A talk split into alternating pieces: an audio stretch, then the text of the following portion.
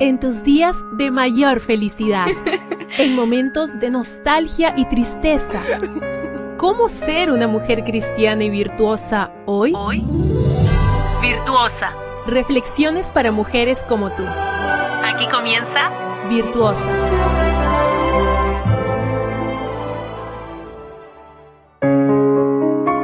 Bienvenida a Virtuosa, la lectura devocional de este año 2024.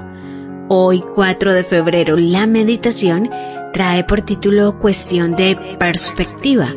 Betty Edwards dijo, uno de los primeros pasos para resolver un problema es poner las cosas en perspectiva.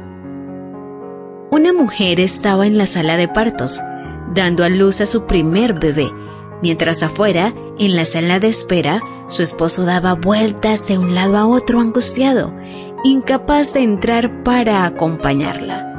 Después de tantos nervios acumulados y de 10 horas de espera, finalmente salió la enfermera para comunicarse con él. Felicidades, le dijo, es usted padre de una criatura muy sana. ¿Es niño o niña? Quiso saber él inmediatamente. Es niña, respondió la enfermera. Ha tenido usted una preciosa niña. Gracias a Dios, suspiró él. Nunca va a tener que soportar todo lo que yo acabo de sufrir ahora. Qué distintas son las perspectivas del dolor, ¿verdad?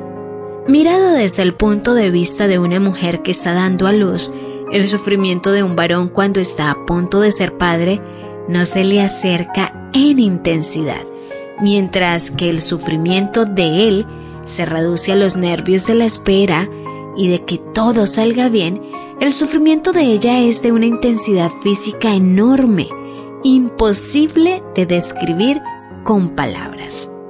La perspectiva es un asunto importante en lo que al dolor se refiere. Sea lo que sea que estás viviendo hoy y que te sientes incapaz de superar, e incluso de explicar con palabras, quiero que te alejes un poco y ores al respecto, pidiéndole a Dios la perspectiva correcta de lo que sucede en tu vida particular dentro del marco general del gran conflicto. Y para ayudarte a tomar perspectiva, aquí van algunos textos bíblicos. Espero y deseo que te ayuden a superar esos problemas o a descubrir que tal vez no lo son en realidad. Recordemos lo que nos dice Romanos 8:28.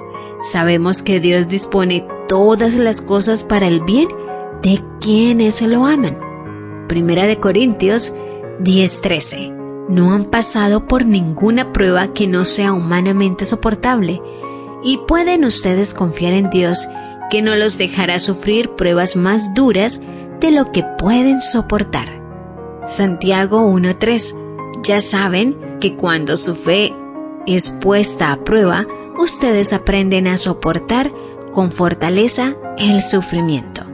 Hebreos 12:2 Jesús soportó la cruz sin hacer caso de lo vergonzoso de esa muerte, porque sabía que después del sufrimiento tendría gozo y alegría.